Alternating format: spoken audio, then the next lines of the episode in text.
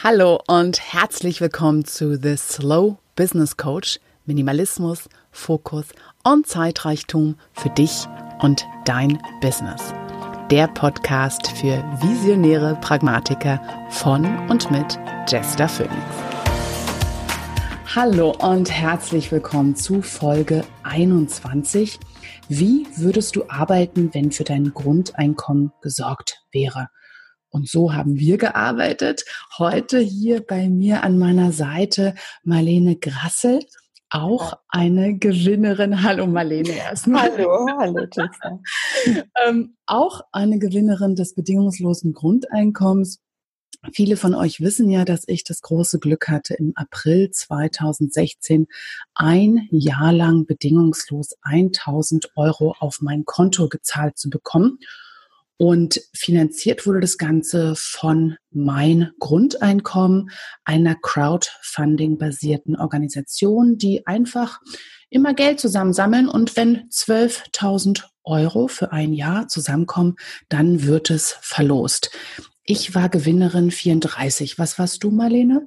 Ich glaube 36. 36. Äh, ich weiß die Zahl nicht auswendig. Das war im April oder Nee, im Mai 2016. Genau, dann kurz nach mir. Und wir haben uns kennengelernt in Hamburg mhm. bei einem Treffen von verschiedenen Gewinner, Gewinnerinnen und haben einfach gemerkt, es ist so viel ähnlich bei uns gelaufen. Vor allem auch auf diese Frage, wie würdest du arbeiten? Das durften wir rauskriegen, das durften wir ausprobieren. Wir durften sozusagen die Zukunft ausprobieren. Und wir haben uns überlegt, ähm, wir würden gerne so ein Gespräch machen, weil wir haben beide viel auch mit den Medien gesprochen. Ja, also mhm. wie viele Interviews hast du ungefähr? ja. ja, ich denke mal so 20 auf alle Fälle. Okay, also ich glaube, ich komme mindestens auf mehr. Also ich glaube wirklich zum Schluss war es wie mein Vollzeitjob. Und ja. wir haben beide gesagt, es gibt so bestimmte Fragen, die wir nicht mehr beantworten können. Also einfach nicht mehr können. Und so Fragen, wir würden aber gern mal uns die Fragen stellen, die wir gern gestellt bekommen hätten. Ja, genau.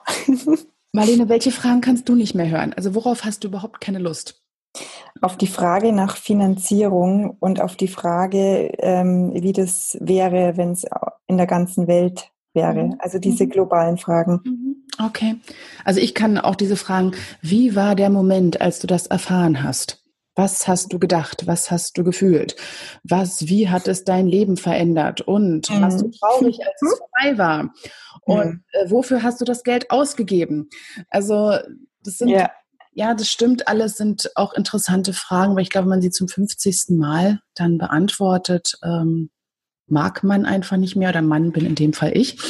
Ja, ich auch übrigens. Deine Fragen, die, die du jetzt aufgebracht hast, die haben mich auch genervt. Also irgendwann ist einfach gut, weil es dann auch immer so ein bisschen rüberkam, wie ähm, das ist wie so ein Lottogewinn. Richtig, genau. Und das ist so viel mehr. Ja, und ähm, Marlene, ich gebe mal gleich an dich. Welche Frage hättest du gern gestellt bekommen? Ja, ich fange gleich mit einer ganz mutigen Frage an, weil ich mich jetzt wirklich traue. also ich weiß jetzt auch, warum mir die keiner gestellt hat, weil die einfach so mächtig ist. Und zwar ähm, die Frage, ob das Grundeinkommen was mit Liebe zu tun hat oder mit meiner persönlichen Liebe und meinem wow, Liebesleben. Ja. Und ähm, also ich werde jetzt, ich packe jetzt mal aus. Also ich war äh, vor dem Grundeinkommen ganz, ganz lange auf der Suche, ganz lange Single und ähm, hatte eine ganz klare Vorstellung auch, wie er sein soll und wie er nicht sein soll. Mhm. Mein, mein Partner, der ja irgendwo auf mich wartet und ähm, während des Jahres Grundeinkommen ähm, bin ich einfach viel authentischer geworden, habe viel mehr gemerkt und danach gelebt auch, was ich will und nicht mehr, was ich sollte, müsste, mhm. gut wäre. Also ähm, ich war viel mehr, ich bin viel mehr zu mir gekommen und da, das mhm. habe ich natürlich jetzt, das strahle ich jetzt auch aus und das ziehe ich natürlich jetzt auch an und jetzt habe ich äh, Jux am, am, das Grundeinkommen war vorbei letzte Überweisung im April und da habe ich dann auch meinen jetzigen Freund kennengelernt und das passt einfach. Also es ist echt so, wie wenn das Grundeinkommen äh,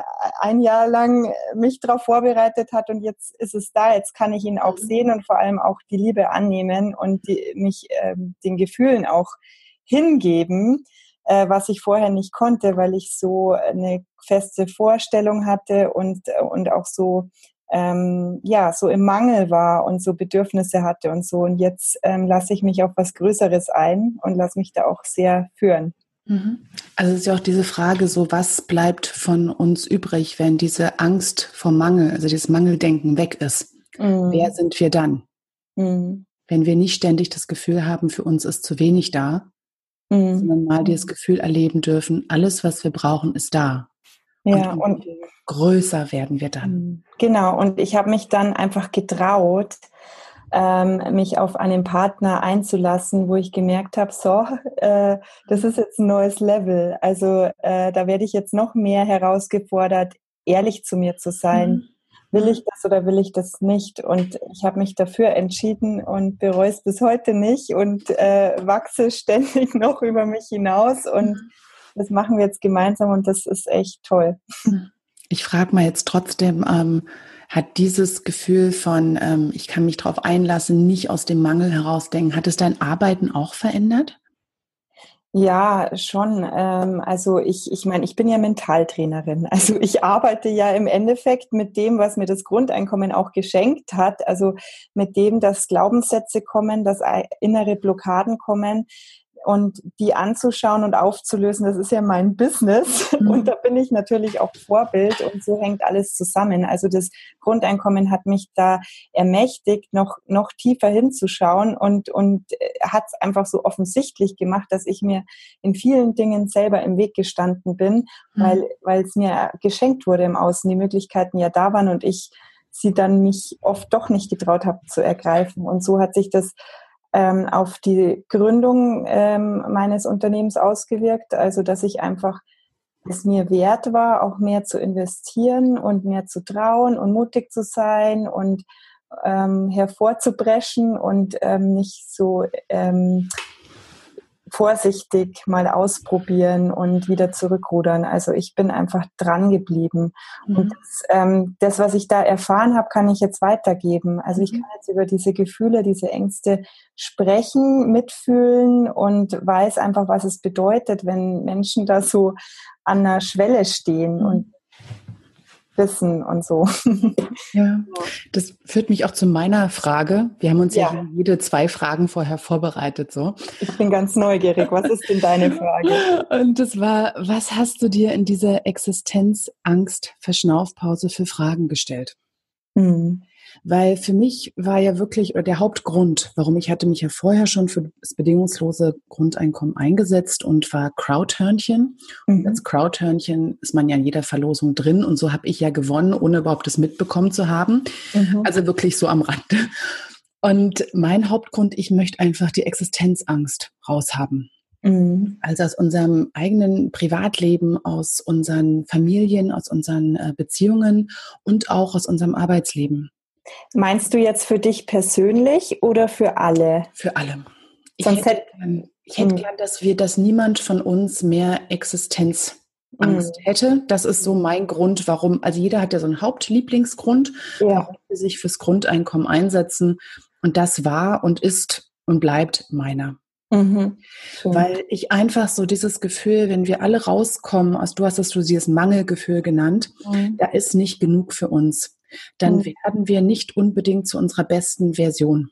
Ja, das stimmt. Mhm. Und wenn ich Angst habe, dass für mich und meine Familie nicht genug da ist, dann hole ich auch die Ellbogen raus und renne nach vorne und denke, hey, ich muss für mich noch was abgreifen. Mhm. Und ich werde zu jemandem, der ich selber nicht mehr in die Augen schauen kann im Spiegel. Und wenn ich aber weiß, dass für mein Essen ist gesorgt, für meine Miete ist gesorgt, ja, also die Grundbedürfnisse sind gedeckt, wir sind sicher, und das mhm. habe ich auch einfach nur, weil es mich gibt. Bedingungslos. Ja, also ich habe immer wieder auch gesagt, so dieses äh, bedingungslos darf nicht unterschätzt werden daran. Mhm. Und wenn das da ist und ich dann fragen kann, was bleibt dann von mir übrig? Was möchte ich dann beitragen? Mhm. und dann wieder zu voller Größe heranwachse, also wieder mit ja aufgerichteten Kopf und aufgerichteten Rückgrat wieder dastehe, was möchte ich dann beitragen? Und das ist auch so eine Frage, die ich mir gestellt habe, weil ich fühlte mich vorher schon ziemlich gut aufgestellt. Mhm. Also mein Leben selber, meine Familie, auch meine Arbeit ist genau das geblieben. Das war auch ein schönes, äh, schöne Erkenntnis nochmal zu merken. Ja? Mhm, ja. Alles ist prima. Ähm, aber diese ganz tief sitzende Existenzangst, die habe ich wirklich unterschätzt. Die habe ich erst gemerkt, wie tief die saß, als sie nicht mehr da waren. Mhm. Interessant, und, ja. ja. Und wie ich ganz anders plötzlich mir Fragen gestellt habe, nicht nur, was muss ich tun, um mein Schäfchen ins Trockene zu kriegen, mhm. sondern das, was ich auch immer gesagt habe, auf welche Art möchte ich es tun. Mhm. Ich habe mir auch, ähm, ähnlich wie du, ich habe sehr investiert in äh, mein Business vor allem und habe äh, da mir Begleitung geholt, habe mein Online-Business komplett auf die Beine gestellt und das hatte nicht nur mit den extra 1000 Euro zu tun im Monat. Mhm. Ja. Sondern auch. mit dieser inneren Größe von, was ich wert bin, hat nicht mhm. damit zu tun, wie viel Geld ich habe. Ja, auf alle Fälle kann ich eins zu eins bestätigen. Und du warst jetzt in einer anderen Situation wie ich, weil du hat, du warst schon selbstständig und du hattest vorher Existenzängste, oder?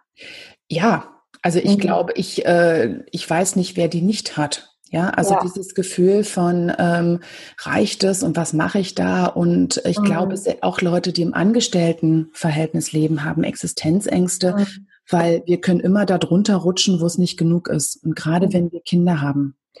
Ich muss wirklich sagen, davor war mir es nicht so bewusst, mhm. bis ich den Unterschied kennengelernt habe. Wie ging es dir dann, als es dann wieder vorbei war? Ist es dir dann wieder äh, noch bewusster geworden oder? Du läutest damit meine zweite Frage ein, die ich mir ja. gestellt habe. Okay. Eigentlich wärst du jetzt dran gewesen, ja. wir abgesprochen. Wir machen jetzt hier wild und lebendig. Nein, das ist ja. total okay. Sondern die zweite Frage war, was hast du über die Zeit hinaus für dich mitgenommen? Mhm. Was dir nichts und niemand wieder nehmen kann. Mhm. Und ich glaube, das ist dieses feste Gefühl, so sobald ich das mal so gekostet hatte, dieses Ich habe ein Recht zu sein, Punkt. Mhm. Das hört sich so einfach, so banal an. Aber sobald ich das einmal gespürt habe, das ist auch danach nicht weggegangen. Mm, schön, ja. So dieses Ich habe ein Recht hier zu sein und ich trage einfach meine Arbeit bei in dieser mhm. Gesellschaft. Und das Geld ist nicht unwichtig, mhm. aber es hat überhaupt nichts mit meiner Existenzberechtigung zu tun. Mhm. Punkt. Ja, ja, schön. Und diese innere Größe, die ist wirklich, ähm, ja, also das wünsche ich allen, das mal erfahren zu haben. Mhm. Dann ihre Art des Arbeitens, ihre Gefühlslage in der Arbeit nochmal ganz neu erfahren und überdenken zu können. Mhm.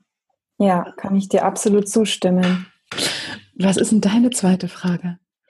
Ja, also meine zweite Frage ist, ähm, dass ich bemerkt habe bei den Interviews, dass es viele Fragen immer wieder gestellt werden und dass es verschiedene Arten von Fragen gibt und dass mhm. ich habe das Analysieren gelernt, was da eigentlich dahinter steckt. Also es gibt zum Beispiel Fragen, ähm, wo es einfach um die Finanzierung geht. Das haben wir ja schon angesprochen. Das ist so äh, das ist uferlos ähm, mhm. äh, zu erklären. Das ist so wie wenn man auf den Berg steigen will, aber man sagt jetzt die ganze Zeit, ja, welche Wege gibt's und ähm, wie mhm. ist der Schwierigkeitsgrad und wo und dann fängt man überhaupt nicht an, hochzugehen und nicht mhm. so der Antrieb, hey, ich will da hoch, egal wie, ich komme da schon irgendwie hoch und jetzt finde ich Lösungen, wenn ich jetzt mal losgehe. Mhm. Und so ist es so, dass da immer ähm, der Fokus Angst dabei ist, der getrieben ist. Also so, was kann alles passieren, was kann mhm. alles in die Hose gehen.